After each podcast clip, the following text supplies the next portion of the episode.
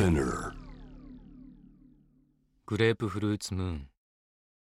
原作高崎拓磨。朗読向井治。音楽グッドムーン。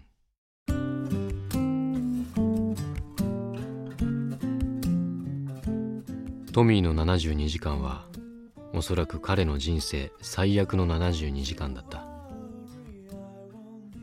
寸喜と僕が随分ピュアな恋愛をしていた同じ72時間とは思えないほどの最悪ぶりだった。それを自業自得というとあまりにトミーがかわいそうかもしれない。トミーはちょっとディープな街にいた。少しマニアックな人種の高級娼婦を求めて。榊みたいなお子様にはわからない旅の醍醐味の一つだ。その星を一番知るためのな。トミーは言い訳みたいに独り言を言った。一軒の店を決めてその待合室に入った。榊が女を抱いている姿を想像した。あいつのことだからすぐ相手に恋愛感情を持つに違いない。そして振られる。この星の女のルールで。そう思って少しニヤッとした。ご機嫌だね。現れたのは肌の黒いおそらく水牛系の遺伝子を持った美人の娼婦だった。水牛系の性器は格別なものらしい。あまり出会えるものじゃないけれどその感覚は別次元だと誰かが昔言っていた。初めて見るのもするのも初めてさ。気を失うよ。そんなにすごいのかい。最後まで持ったのはそうだね。4人しかいなかったね。楽しみだ。水牛女は白いワンピースだけを着ていた。細い筋肉質のその体はアスリートを思わせた。セックスというスポーツのプロのようだった。ビール飲んでからね。女がビールを2つのグラスについだあそこの写真撮っていい？別料金だよ。ああじゃあいいや。自分の目で覚えとく。女が笑いながら股間を消毒し始めた。なんとなく今日が冷めるのが嫌でトミーは目をそらした。テーブルの下に薬の殻が落ちていた。とっさに奥のグラスと手前のグラスを入れ替えた。どこの星でも娼婦は飲み物に睡眠薬を入れて身ぐるみを剥いだりする。犯罪という意識もなく。自己防衛できないくせにそんなところに首を突っ込む奴らの方が悪い。騙される方が悪い。旅のお約束のようなものだった。トミーはまあ旅慣れているからそんな手にはかからない。股間を洗った水魚女が戻りながらワンピースを脱いだ。裸になりながらグラスを取った。軽くチンとグラスをぶつけて二人でビールを飲んだ。薬入りを水着女が飲んだ。じゃあ気を失わせてもらうかな。トミーがそう言うと女は何も言わずに少し挑発的な目をしてトミーを押し倒した。自分のものを水牛女に入れた直後トミーは異常な吐き気に襲われた。睡眠薬とかいうレベルじゃなかった。世界の香料が3分の1になった。全てがぼんやりする中右の世界と左の世界が何度も何度もブランコみたいに入れ替わった。水着女がにやりと笑った。入れ替えたでしょグラス。しまった。こっちの行動を読んでいた。向こうの方が一枚上手だった。トミーは薄くなる意識の中で自分のデータキーの入ったズボンを探した。そんなの取ったりしないわよ。水魚女がキスをしてきた。胸焼けがした。逆流してきたものが口の中からこぼれた。右手で押さえた。どす黒い粘着質の液体があふれた。俺の体にこんなものが？横隔膜のあたりが異常に熱かった。異常なことが起きている。そう思った瞬間トミーは気を失っていた。目を開けた。朝だった。ベッドに横たわっていた。気分は最悪だった。トミーはそのダメージが薬の余韻なのかそれとも何か得体の知れないものに感染したせいなのかわからなかった。確認する術もなかった。わからない不安を整理する思考も持てなかった。密造のラムを一瓶開けた翌朝みたいだった。とにかく全身が重かった。ふらふらしながら起きた。そしてトミーは衝撃の光景を目撃する。鏡に映ったのは水牛女だった。頬に手を当てた。鏡の中で水牛女も頬に手を当てた。角を握った。鏡の中で水牛女も角を握った。胸を揉んだ。鏡の中で水牛女も胸を揉んだ。くっそ最悪。水牛女のやつは体を入れ替えやがった。トミーの体を手に入れて何をしようとしているのかわからないけれど事実ここにいるのはトミーの中身と水牛女の外身だった。くそ最悪。立ち上がった。三半規管が安定していない。ぐらぐらしてまっすぐ歩けず壁に角をぶつけた。くそでもこうしてはいられない。おそらく水牛女はトミーの体を手に入れてトミーになりすましてこの星を出ようとしているに違いなかった。この星にいてもマニアックな趣味の客を相手にする娼婦でしかない。大概の金は組織に巻き上げられる。自由なんか永遠に手に入らない。入れ替わって星を出る気だ。とすると俺はここで水牛女としてこの特殊な正規を売りにして生きていくことになるのか。くそ。早くあいつを捕まえて元の体を手に入れないと。あいつが榊と会う前に何とかしないと。榊のバカが何の疑いもなく水魚女を乗せて離陸したりする前に。くそ。慣れない体はなかなかコントロールができなかった。おそらくあいつも俺の体にまだ馴染んでいないはずだ。早く探さないと。トミーは気持ちだけ焦っていた。でも立ち上がるとすぐ倒れてしまいそうだった。しばらく頭を下にして全身に血が流れるようにじっとした。少しじっとしているとまともに思考できるようになった。もしかするとあの水牛女。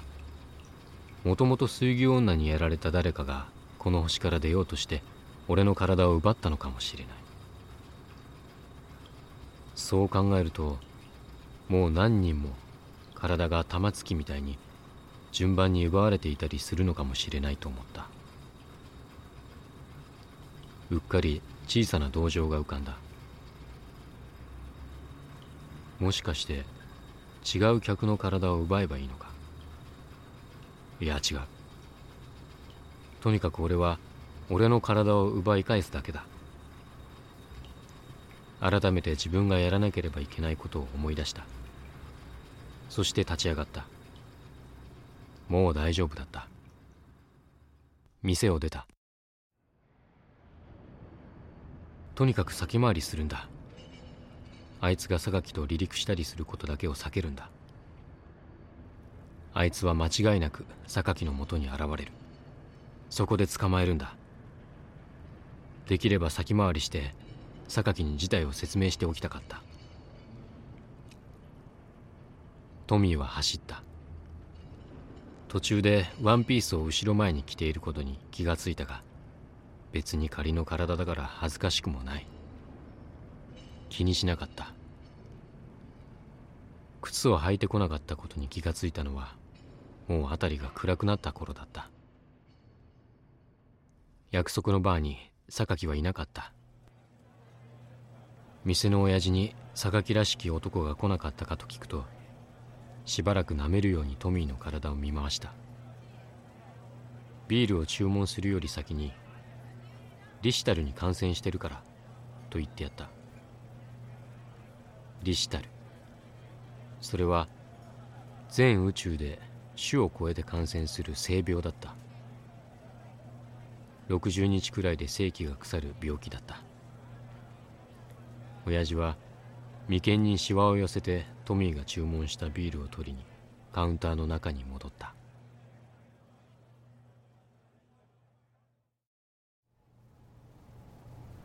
ルージュの朝は湿度のせいかいつももやの中にある。昼頃にならないとそのもやは消えない。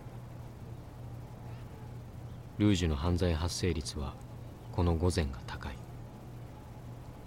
数十メートルも走るともやは起きたばかりの罪もそれを追う正義も等しく包んでしまうからだった。僕は寸気のベッドで目を覚ました。いい匂いのする彼女の背中が愛おしくてベッドを出る前にしがみついた。お尻が柔らかくて素敵だった。寸気の体が寝返りを打ちたかった。僕はベッドを出てうがいをした。2階の窓の外に吐き捨てた時もやの向こうにゆらゆらと動く人影を見た。酔っ払いか。人影はなんとなく見覚えのあるフォルムだった。トミーだ。たくなんて無謀なやつこんな時間に酔っ払って出歩くなんて。もしかしたら新種のドラッグに手を出してバッドトリップしてるんじゃないか。いずれにせよ最低だ。船を動かすデータキーを持っているくせに。万が一のことがあったらどうするんだ。僕は寸気を起こさないように服を着込んでブーツにナイフを仕込んで階段を降りた。そして慎重に近づいた。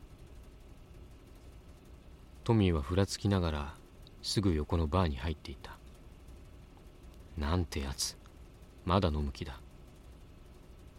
僕は呆れてなんだかくだらない気持ちになって寸気のベッドに昼まで潜って二度寝しようと決めた。元に戻ろうとした瞬間肩を何かにつかまれた。しまった。油断した。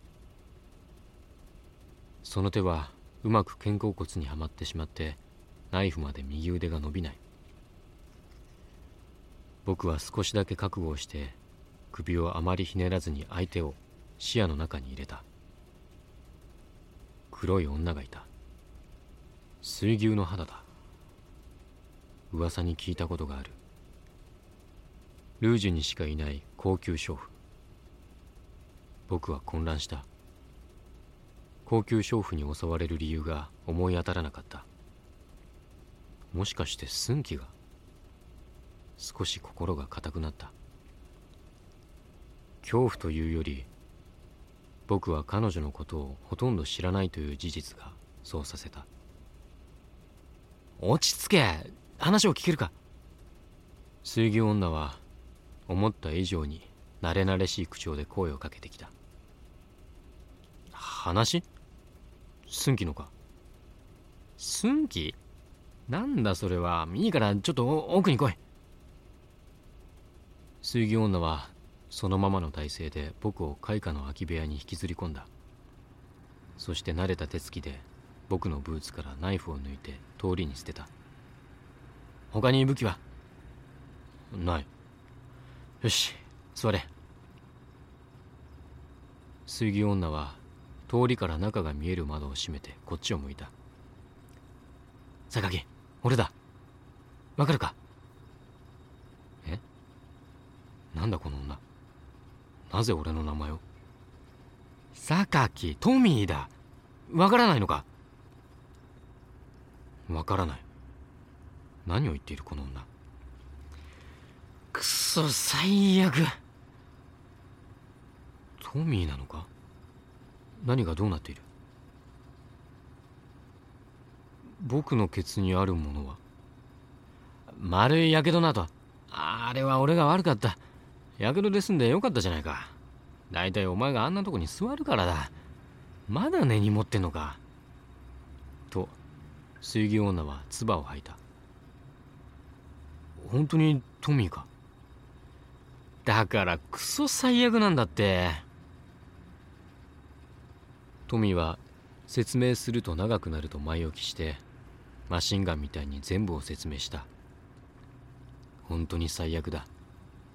自分じゃなくてよかった。正直そう思った。よりによって体を盗まれるなんて。あいつは俺のふりをして船に乗る気だ。そんなの途中で気づくだろう。気づいた時はお前も多分終わりだ。だよな。この最悪の空気をどうするか。二人は沈黙した。なあ。杉女っていいの？お前俺を抱こうとしたらぶっ殺す。僕だってぶっ殺す。意味わかんねえ。どうするんだよ。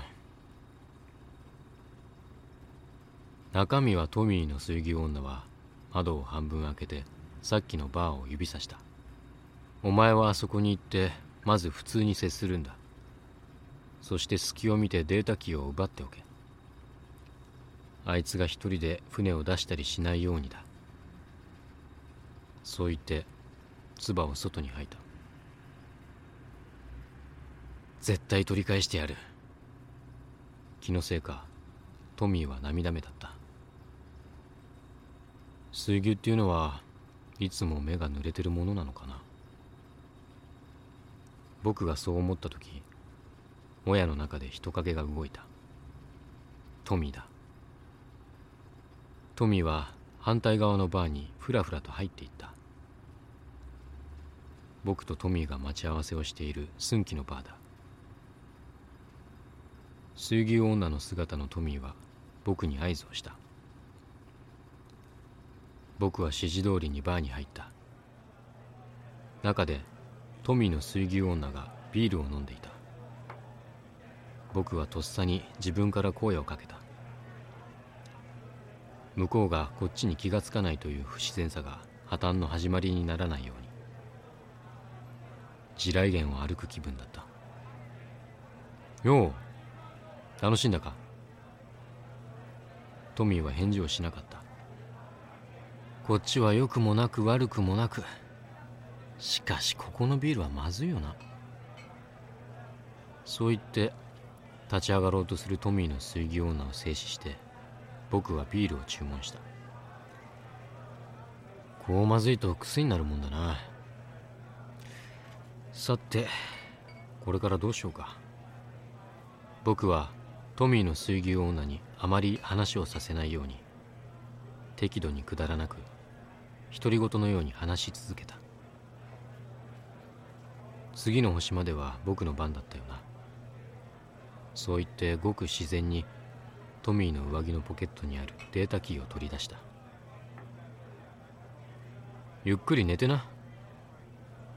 ちょっと余裕のできた僕はつい言ってしまった。で水魚女は抱けたのか？トミーの動きがほんの少し硬くなった。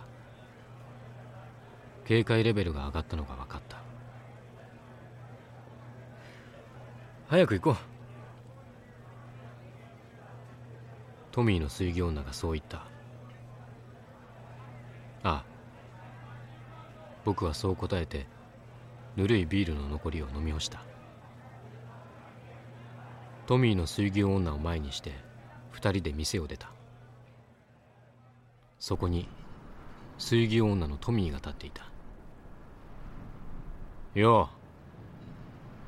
トミーの水牛女の体がものすごい速さで跳ねた。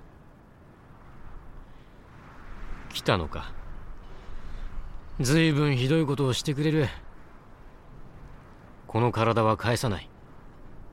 それは困るな。俺は水牛女とやるのは大好きだけど水牛女としてやられるのは勘弁なんだ。なんていうか苦手でね。私は自由になる。そう言ってトミーの水牛女が笑った。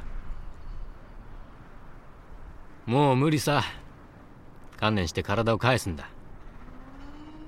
そんなことないね。そういったトミーの水牛女の手にはさっき取ったはずのデータキーがあった。クソ最悪。トミーの水牛女の高笑いがもやに吸い込まれた。くるっとトミーの水牛女はその声を追うようにもやの中に駆け込んだ追うんだ!水牛女のトミーの声も吸い込まれた。二人は油断するともやに飲み込まれそうなトミーの水牛女を追いかけた。俺あんなに足速くないぞ。中身も関係あるんだな。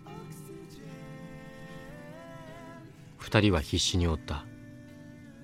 角を曲がったところで完全に見失った。もう肺が追いつかなかった。はあはあはあ。畜生。そう言って二人で追う方向を手分けしていた瞬間遠くでドンという鈍い音がしてそれからすぐ何かを引きずるようなキーという音がした。音の方に走った。もやの中にトミーが血だらけで横になっていた。その向かいには大きな無人トレーラーが斜めに止まっていた。クソ最悪。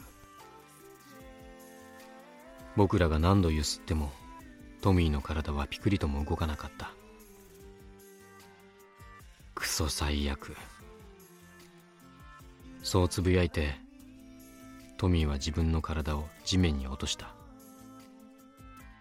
ズサッと重い音がしてトミーの体は転がった。赤黒い血が砂に染み込んでいた。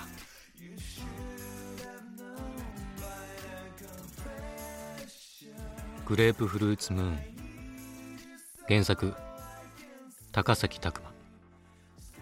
朗読向井治。音楽グッドムーン。